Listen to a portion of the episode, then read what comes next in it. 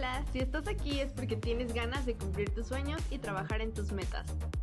Aprender y desaprender para lograrlas. Porque de pronto ni la felicidad ni el éxito se ve como la gente te dijo que se debía de ver. ¿Esto está bien o no? Acompáñanos a hablar sobre estas netas, aprendizajes y decepciones que muchas veces deberíamos normalizar. Porque alguien lo tenía que decir, yo soy Betsa Hernández Y yo, Laura Atpe, y esto es Mexican Boss Podcast. Bienvenidos a Mexican Boss Podcast. Este es nuestro segundo episodio. ¿Cómo estás, Lau? Me encanta, estoy súper emocionada, la verdad. Aparte el tema de hoy está muy cabrón, esperamos no llorar. Sí, spoiler. eh, si lloramos, no se burlen, gracias. Spoiler, eh, Betsabe llora en el minuto 13. Así de- y sí, ¿no? Así de- Desde ahorita ya voy a llorar. El tema de este día, tarde, noche, en el momento en el que estén viendo esto, es nada más y nada menos que la noche que tocas fondo. Es un temazo, la verdad, ¿eh? Es un temazo, es una noche en contexto como, no específicamente una noche, es un decir, como esta etapa en tu vida que te hace brotar, hacer algo más cabrón en tu vida, es o una pérdida, un duelo, o algo que estás viviendo que te está llevando el carajo, que es de lo que te agarras para decir, ya no más, güey, estoy harto de esto, harto de esto, vámonos, ¿qué sigue? Vamos a hacer algo chingón.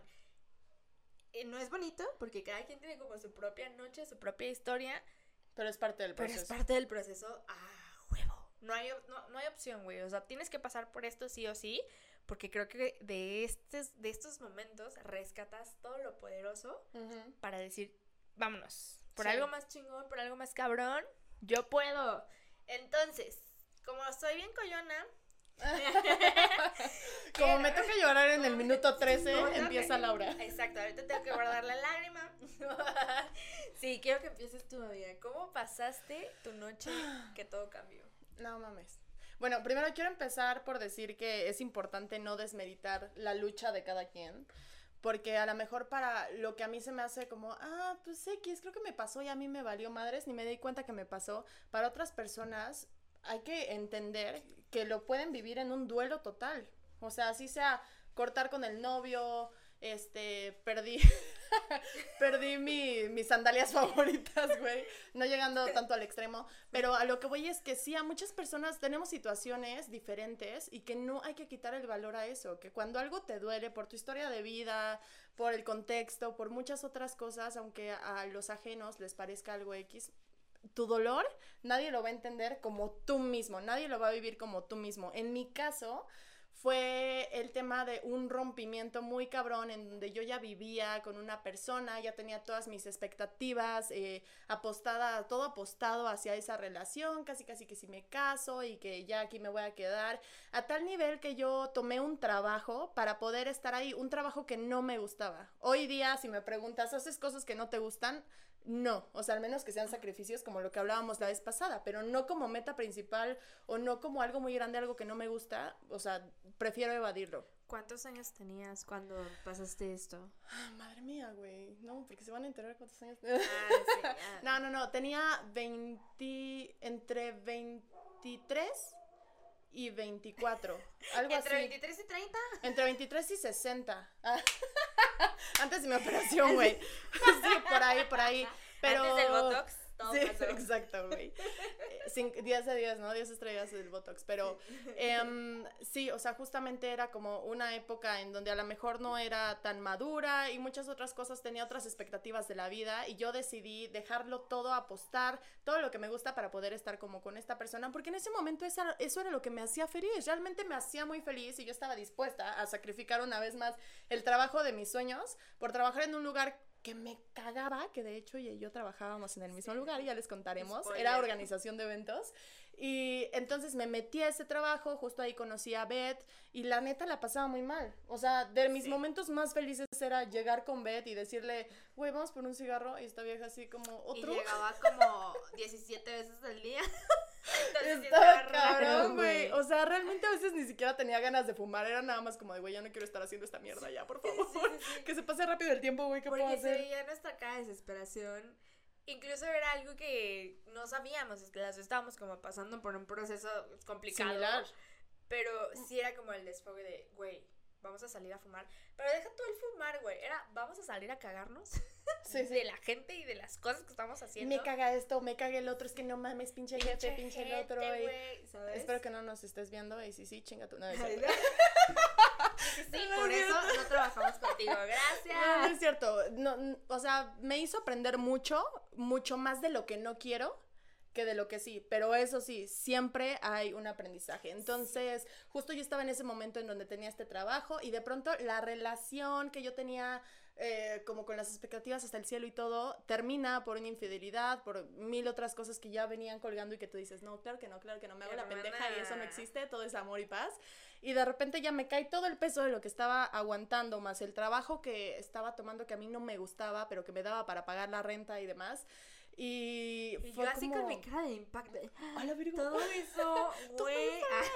Estuvo cabrón, o sea, yo como lo viví con mucho sufrimiento, con tener pensar que todo va a funcionar de cierta manera, incluso pensar que conoces a alguien o que te conoces a ti misma y de repente pasan ciertas cosas y ni madres, ni tú eres tal vez lo que pensabas que eras, ni la persona de enfrente, ni el trabajo, ni la vida, o, o sea, ni los proyectos, ni el cómo deben de ir las cosas a veces. Entonces, ahí todo se me quebró. Regresé a casa de mis papás porque uno de mis privilegios que agradezco muchísimo es que mis papás siempre me dijeron, güey, puedes regresar a casa, aquí va a estar tu habitación siempre. Eh, yo regresé a casa, toqué el timbre y fue, me acuerdo ese día, llegué con mi maleta y le dije, hola, ma. Mi mamá enseguida me dijo, ¿qué pasó? O sea, y me abrazó, no, pero no me dijo, ¿qué pasó, pendeja? No, sino fue como, ¿qué pasó? Y yo, "Ay". porque ya mi Ay, mamá y mi güey, familia me hacían casada, Sí, güey, y todo sí, el sí. pedo. Y pues ahí la verdad me sentí muy mal, intenté varios emprendimientos, emprendimientos que no funcionaron porque no estaba 100% inspirada, seguía guiándome por tratar de impresionar a la gente y no por lo que yo quería hacer. Y pues eso fue una caída tras caída, tras caída, tras caída. Después de eso, o sea, no fue así de, güey, a la semana, no, sino unos, mm, verga, creo que pasó como un año, güey. Un año aproximadamente. Y fue cuando ya empecé con Fetiche, que es el proyecto que, que decíamos. Y ahora sí con todas las ganas del mundo, pero, pero esa fue mi noche más oscura. Oscura. Una noche de, de 12 meses. Ajá, es que justo eso iba, como que cada quien tiene su propio duelo. En la psicología, pues entendemos como el proceso del duelo, pero te lo pintan en una gráfica como de. Ti, como si fuera Mario Bros, ¿no? Sí, Ta, ta, ta, sí, ta, ta, sí. Y, y- y no, güey, o sea, como que un duelo puede durar de una semana hasta años, años. Hay gente que vive en duelo, de hecho, o sea, Sí. no han podido como terminar de soltar relaciones. Algo que me gustó mucho que me dijeron en mi carrera es que todo lo que perdemos, o sea, todo, toda, toda pérdida mínima es un duelo, implica un duelo. A pérdida puede ser hasta que se te caiga un diente, güey. Como perder tu chamba, perder estabilidad, todo es una pérdida y toda pérdida requiere un duelo. Tú sabrás cuánto tiempo te lleva tener ese duelo, Ujú. pero todo, a todo hay que darle como ese tiempo de respeto, porque es tu tiempo, porque es tu persona, porque es tu imagen, porque es el cómo te ves, ¿sabes? Entonces, eh, tampoco piensen que todo es como de, ah, ya, éxito, venga para, o sea, no. sí, un método, güey. De Sí, aquí de- dice que si sigues estos pasos, güey, a veces te vas del paso Mañana- 1 al 5, del 5 al 4, del 4 y regresas Y al regresas 5. al uno y Es tu así. proceso. Es tu proceso. Sí, y está interesante porque mm, yo también. Sí, malditos hombres. Ya es el minuto 13, ya te toca llorar. Sí, ya, ya. Dos minutos más y lloro. Este. Yo empecé a trabajar en ese lugar porque salí de la carrera y no encontré mi vida soñada, mi vida planeada. Que era como que sales de la carrera y ya con trabajo, y luego el trabajo te lleva a tener familia, hijos, todo perfecto, y ya te dedicas a ser psicóloga en un diván todo bonito, los clientes llegan, pagan por ti, te maman, ¿no? ¿Sabes? Nu- nunca llegó. Y entonces fue como, ya le eché ganas a esto, güey. Y perdí cosas en el camino, ¿no? Como, le eché ganas a la escuela. Yo era porrista y tuve la oportunidad de competir a nivel internacional, pero no pude hacerlo porque justo fue como, no, mi prioridad ahorita tiene que ser la escuela. Entonces imagínate darle prioridad a algo que al final sea como, ¡ja! Te Sí, creíste, y el ¿verdad? fruto, ¿qué pedo? y- Sí, sí, sí. y- Entonces, y entonces caí en depresión. Esa fue como la gota que derramó el vaso. Yo traía ya un duelo cargando como de hace tres años, yo creo. Y, y todo mal, o sea, imagínate cómo me sentí. Esta persona me cortó porque no me quedé en la UNAM. Entonces es como, ok, no me quedé en la UNAM. Segunda, entro a una escuela eh, privada, salgo y resulta que, pues no, nada, ¿no? O sea, y fue como, Todo ese dinero a la basura, puta madre. todo ese dinero, mi relación, porque aparte esta, esta persona quería que estudiara psicología porque su mamá, así de mommy issues, ¿no? Su mamá era psicóloga, entonces... Bien proyectado el vato. Sí, sí, sí, y yo, pero yo no soy tu madre, ¿no? Y- Pero ok. pero, pero pero, ok. pero sí quiero, sí acepto, gracias.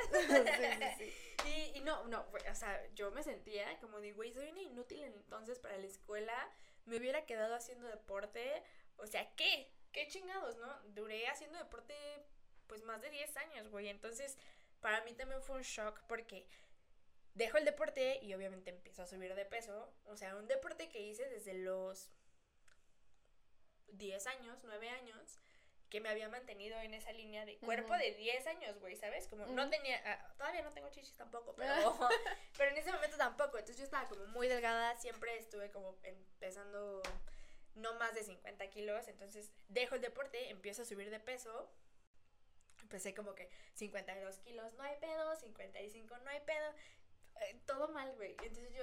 dentro Como que en mí- todas las zonas era de, güey, estoy fracasando Estoy en esto, en esto, en esto. O sea, ¿quién soy? ¿Quién soy? Ajá. Según el método, estos son los pasos.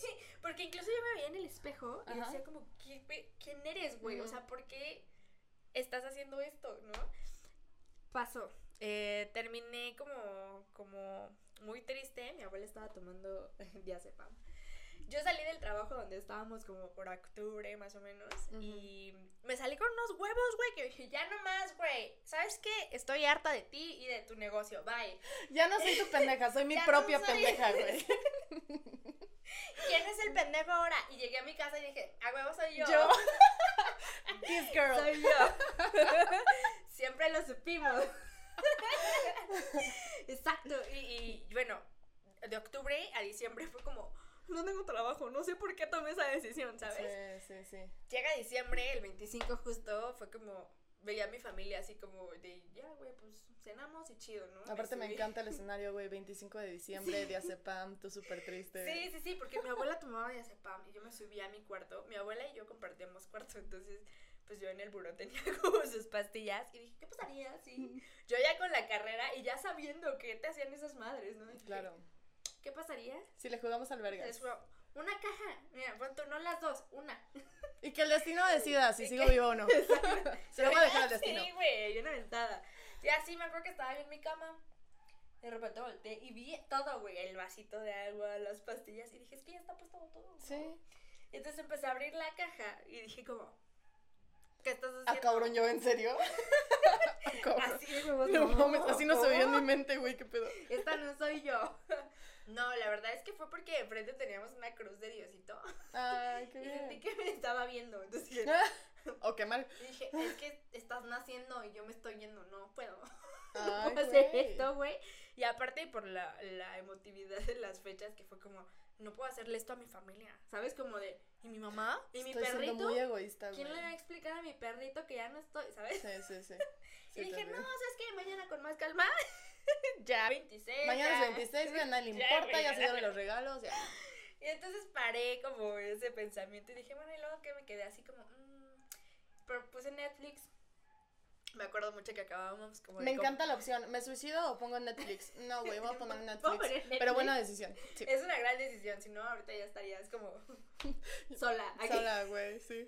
Con un maniquí aquí. Una- Vestido con O lencería. con tu ex jefe, ¿no? Aquí. No, no, creo, güey. no, no creo. Bueno, el punto es que no lo hice y acabábamos de comprar la suscripción de Netflix y dije, ah, ¿qué pasaría si? Y me puse a ver y como era 25, se acababa de estrenar el especial de Ricardo Farrell de Abrazo Navideño. Ay, güey. Y yo, es que ah, soy súper fan de Ricardo Sí. Farrell. Ricardo Farrell, si estás viendo amo. esto, Oli. sí lo va a ver. Oli. Pero eso no es como el mensaje, no le hubieras dicho como algo más intenso. No, eso después. Eso lo hago. Pero, güey, este vato te salvó la vida, ¿no? Sí, o sea, casi, casi, Sí, porque yo, o sea, vi que se reía de las cosas y situaciones que pasaban en mi familia. Yo dije, ¿qué huevos este güey? O sea, se está cagando en costumbres navideñas que a mí siempre me han cagado, siempre me han cagado.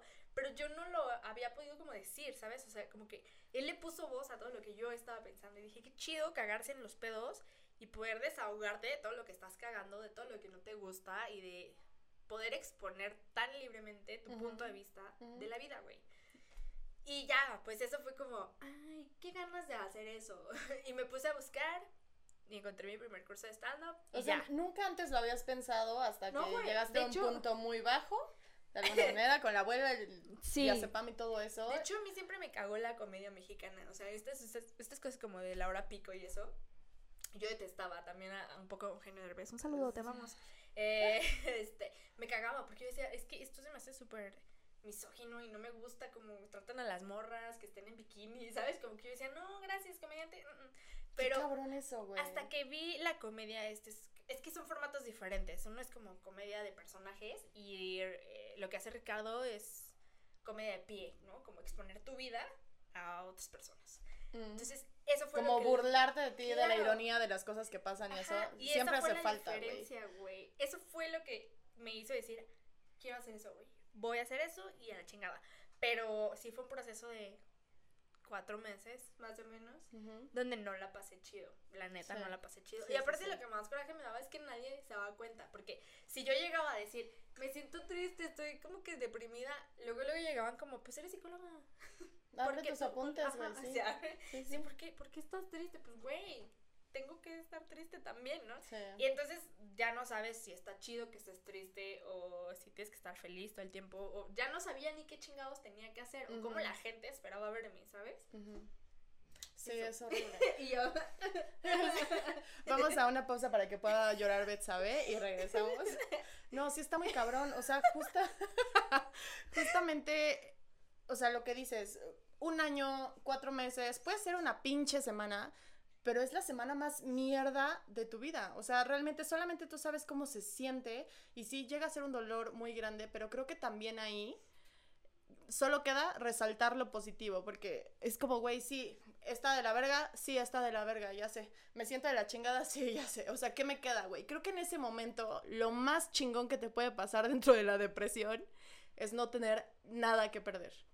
Cuando no tienes nada que perder, tu miedo como que se desvanece porque es así de, güey, estoy en el punto más bajo de lo más bajo de lo más bajo. Literal ya, güey, si hago cualquier cosa me vale verga porque no tengo valor hacia mí, está de la verga eso, eh, pero no tengo valor hacia mí, no tengo valor hacia la vida, no sé ni qué chingados, están las pastillas de la abuelita, si me las como no me las como. Entonces, en ese momento es cuando puedes decir, voy a intentar esta madre que tanta pena me da, o que tanta pereza me da, o que tanto pánico me da, porque me vale verga lo que pase, ya no tengo nada que perder. A mí me pasó algo muy similar, o sea, fue como, güey, ya intenté mil eh, proyectos y no me funcionan, pues ya no voy a hacer nada, ¿no? Y siempre pensé como en lo de la lencería, que si mi trastorno alimenticio, que si debería de haber más tallas para otras mujeres. Y al mismo tiempo, mientras lo pensaba, me parecía una gran idea y una pésima idea. Entonces, cuando no tenía nada que perder fue cuando me atreví a hacerlo y de repente ver la respuesta de la gente fue como, a la madre. Sí. Ok, y eso ya me empezó a levantar un poquito. Sí, es que siempre es como, tienes que ver, digo, todos como que nuestra generación hemos sufrido de trastornos alimenticios. ¿Verdad que es súper común, güey? sí, sí, todos. O sea, yo me acuerdo que cuando era porrista, lo, lo de novedad, güey, lo que tenías que hacer a fuerza era comer, vomitar, comer, vomitar, comer. Y entonces era como, para mí era tan normalizado que llegaba a entrenar y era como, ¿comiste? Sí. Baño. ¿Sabes?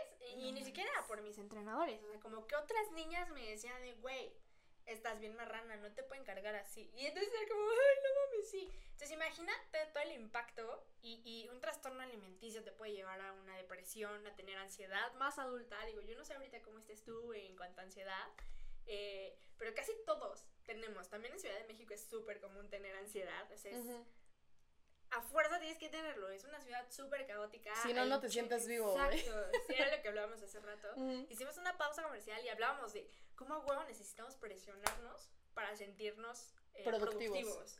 Y no es a huevo, ¿sabes? O sea, también está válido eh, tener esta noche, tener, no, no hablo de una noche en específico, tener este tiempo de decir, güey, me estoy yendo al carajo, ni modo, güey, deja que la verga te lleve un ratito y ya después retomas y dices, ok, ¿qué aprendí de esto? Eso creo que es lo chido, como poder darle la vuelta a este tipo de conversaciones que te llevan al abismo, ¿sabes? Claro. Como decir, ¿y ahora qué? O sea, sí estoy en la verga, ¿y ahora qué, güey? ¿Para dónde? ¿Qué voy a hacer? ¿Cómo lo voy a hacer? ¿Qué es lo más importante? ¿Cuáles son tus herramientas?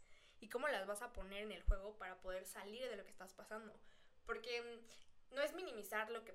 Cada quien tiene su historia, Claro. ¿sabes? Cada quien tiene su historia, pero creo que sí es importante poder rescatar.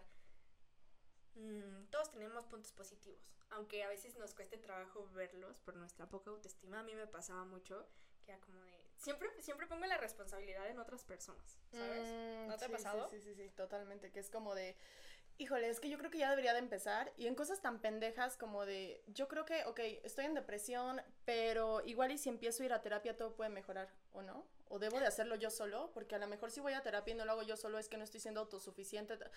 Pendejadas así, güey. Y así hasta qué me voy a poner hoy o mañana, o Sí, sea. porque aparte siempre es, o sea, yo en el caso es que siempre pongo la responsabilidad en otros. Siempre a la fecha. Eso es algo que no se me ha quitado y creo que no se me va a quitar, pero... Pero seguimos creciendo y aprendiendo. Sí, sí, sí, pero sigo como justo en el proceso de, ok, ya te dio él tu su punto de vista, ¿qué quieres tú? Y entonces ya hago la balanza, ¿no? Pero siempre es como de, ¿y me pongo vestido o cómo ves? Ah, quiero hacer un podcast, quiero hablar de emprendimiento y quiero hablar de, ¿cómo ves? Sí. ¿Tú qué opinas? Y entonces es como, güey, no lo hagas. O sea, ¿qué quieres tú? Deja de ponerle a otros la responsabilidad de tu vida. ¿Quieres un permiso? O realmente, o güey, quieres, a lo mejor quieres como poner la responsabilidad en alguien más para aliviar un poco el si no funciona, él me dijo que lo hiciera. Ajá. En vez de tomar, no funciona porque tal, tal, hermana. tal, tal. Sí, güey. O sea, y se ve en todas partes. Se ve en el emprendimiento, se ve en seguir metas, se ve en Sí. las relaciones. Es que tú, tú, tú y esto. Sí, güey, pero también qué estoy haciendo o qué no estoy haciendo yo o por qué estoy parada aquí si no quiero. Sí, sí, sí. A mí me pasa ahora con mi novio, eh, él es de Monterrey y obviamente hay muchos estereotipos de la gente de Monterrey, ¿no? Que son súper machos. Y Que entre primos. sí, entre primos. sí. Y sí, ¿no? Pero esos son otros temas. De hecho, sí son primos, hecho, pero, güey, ella es de pero- Ciudad de México y el de Monterrey, entonces es válido. separados al nacer. este, y güey, siempre es como de, oye, amor, ¿quieres hacer esto? Pues como quieras. Y yo dentro de mí es como, dime qué hacer, dime, domíname, dime. Toma la responsabilidad, cabrón. Tú ten la responsabilidad. Tengo la necesidad de tener a alguien a quien culpar si esto sale mal, ¿sabes? Pero, pero ya, o sea, se va aprendiendo como en el camino, así de ya, güey, voy a llorar ahorita. Este, creo que es importante que ustedes den la oportunidad de sentir. Eso es lo que yo quiero rescatar ahorita, como, siéntelo, güey. Si estás feliz y si tienes ganas de abrazar a alguien, corre y hazlo. Si tienes ganas de llorar, ve y hazlo. No pasa nada, o sea, de verdad a veces nos reprimimos tanto las emociones. A mí me pasa mucho que de- en cierto punto de mi vida yo era muy fría, güey. Todavía, un poquito. Que es una, un pinche cascarón enorme Ajá, para sí, mi barrera, güey. Así de, ay, amiga, te quiero. mm, gracias. ¿sabes? Y después dije, güey, perdí a mi mejor amiga. Y desde ese momento dije, no, güey, yo no puedo dejar de privar mis sentimientos solo por querer dar una cara de alguien que no soy, ¿sabes? Y eso también va con lo negativo. Como tengo que dejar de reprimir mis emociones, mi tristeza, güey, porque eso me va a llevar a algo mejor, siempre. Exacto, exacto. Justo dejarte sentir, creo que también con cierta responsabilidad te permite sentir, pensar e idear, güey. O sea, cuando estás, es que está muy cabrón. A veces en los momentos de tristeza es cuando tienes más inspiración. O tienes una perspectiva muy diferente. O sea, literal, a modo de metáfora, siento que cuando estás hasta abajo y todo se queda como de alguna manera en el cielo o espacialmente, puedes voltear y decir, güey, ah, ok, desde aquí se ve así, tengo esta oportunidad, tengo esta, o sea, zona en la que puedo trabajar. Sí. Cambia la perspectiva. Sí, porque es, hay un término dentro del coaching y la psicología que es ver la foto de lejos. O sea, mirar la foto de lejos, que es como sal un poco de lo que estás sintiendo, no porque dejes de sentirlo, sino por ver el contexto, güey. O sea, ¿a Fuera de dónde- la a- caja. exacto, fuera de tu caja. ¿A dónde te está llevando esto? O sea, yo siempre tengo la pinche creencia de que solo tienes dos opciones en la vida. En el caso de mi noche triste que duró como tres meses, solo había dos opciones. O me tomaba esa madre o me distraía en otra cosa, güey. No tenía otra opción, ¿sabes? Porque, ¿qué hacía, güey? Era un 25 de diciembre, tengo unas pastillas aquí y tengo la opción de poner Netflix, ¿no? Gracias a Dios o al universo, no sé. Gracias, Netflix. Gracias, Netflix. Gracias, Richie. Este, pude decir, ok, veamos este pedo, a ver cómo funciona. Y entonces eso me llevó a tomar otra decisión más grande, ¿sabes? Sí, madre es lo que sale de ahí, que dices, ah, no mames, y pensar que estuve a punto de tal y tal. Sí, güey, porque yo de verdad me odiaba muchísimo. Me Sí. odiaba muchísimo. Y es súper feo decirlo, pero eso es honesto, güey, ¿sabes? Como Sí. Suena muy cagado, pero la rutina que tengo ahorita habla justo de mí. Trato de como exponer el que me siento rara, o sea, que soy rara, que me cuesta mucho trabajo ligar, sabes que tengo ansiedad y cómo es lidiar con eso. Y es la rutina que más ha funcionado, pero ha Porque es funcionado porque, real. es honesta. Exacto, exacto. Y, y agradezco mucho. Y también es parte del porque siento que tu proyecto está despegando cabrón, porque estás teniendo otra perspectiva de la vida que nadie había como puesto foco en eso. Pero un foco real, O- güey. Todos estamos poniendo atención, pero seguimos viendo otras En el cosas. automático. En el automático, exactamente, sí.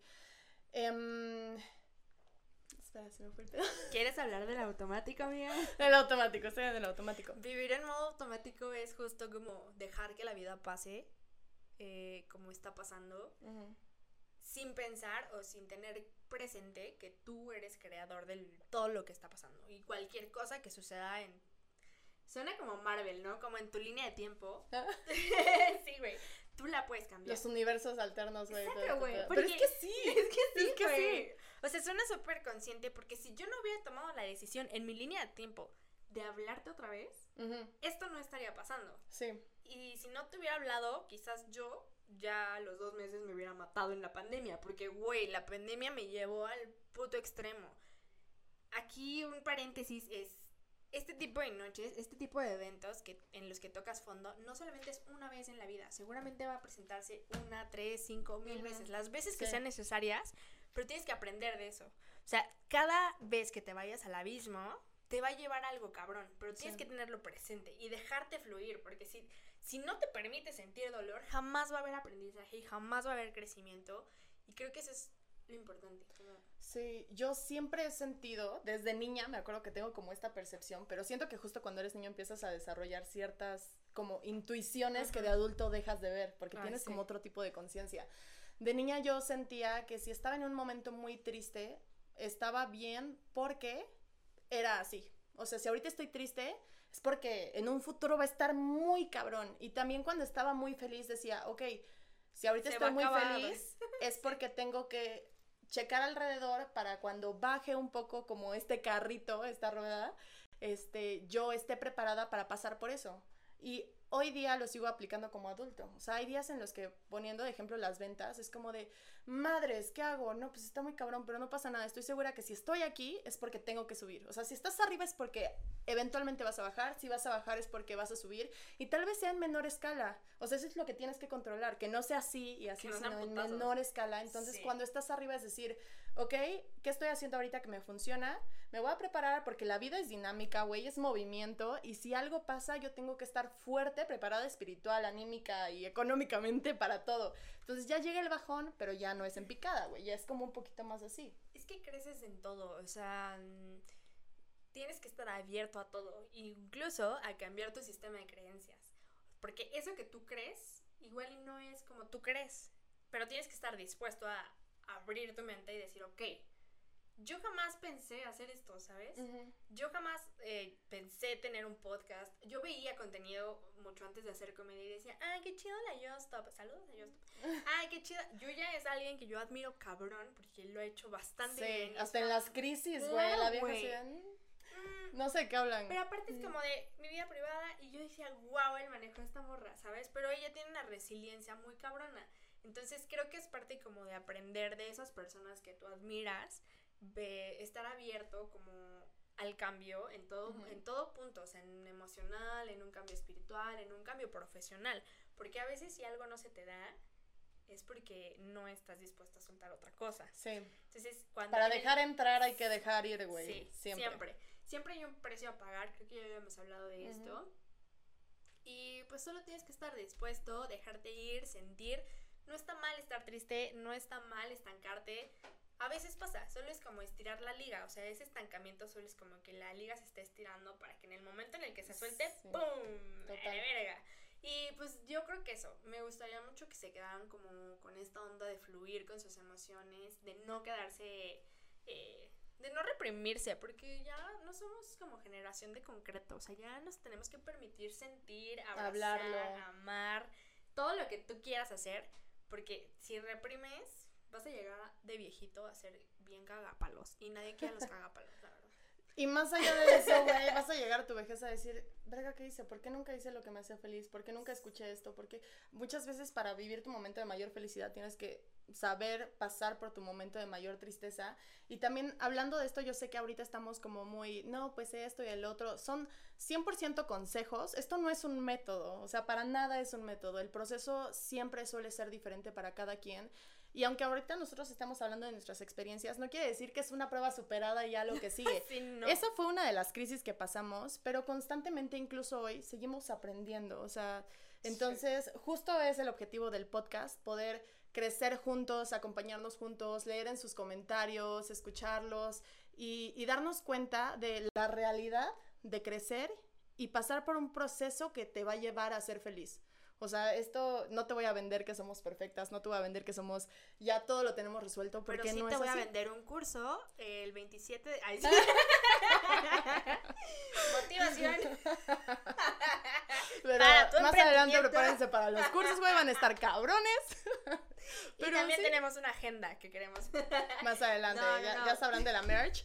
Pero sí, o sea, güey, perfección en dónde? O sea, esto es un proceso. Yo estoy aprendiendo, quédense con nosotros a aprender aquí. Y, güey, vamos a subir juntos. De alguna Sí, manera queremos mostrarles el, el proceso. Si a lo mejor algunos de ustedes ya están más avanzados que nosotros, otros a lo mejor van empezando, pues no importa, güey. Vamos a unirnos, vamos a compartir experiencias y hacer esto más real. Mostrar lo que no se muestra. Exacto, sí, porque es justo, vean la cosa real, o sea, esto que estamos planeando y, bueno, planteando hoy, eh, hicimos estos capítulos desde hace un año y medio, entonces nosotras quisimos resumir toda la, vivi- la vivencia que hemos tenido en esto, pero eso no significa que ya lo hayamos superado y que ya seamos acá, ¡uh! Vamos a superar juntas todo, amigas, no, o sea, es como, esta es nuestra forma, queremos sí. exponerlo, eh, no se burlen, porfa, porque no me quedé en la UNAM, sí, ya sé. Eh, no, pero, güey, creo que mi consejo y, bueno, la frase con la que me voy en esta, esta tarde, noche, es, eh, vamos a cagarla juntos. Es chido cagarla. Vamos a Ah, aprender En el a cagadero encuentras cosas bien poderosas. Me encanta el cagadero. de- y yo soy Javiera La Torre, nos vemos.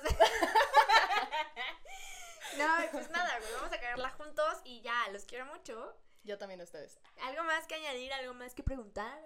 Pues nada, espero que se queden, suscríbanse, les dejamos aquí abajo en las redes sociales. No las vamos a decir. No las vamos a decir porque luego la cagamos. Sí. Entonces, pues nada, nos vemos en el próximo episodio y pues sigamos cagándola o creciendo juntos. Nos vemos en el próximo episodio. Bye. Vamos a Bye. cagarla.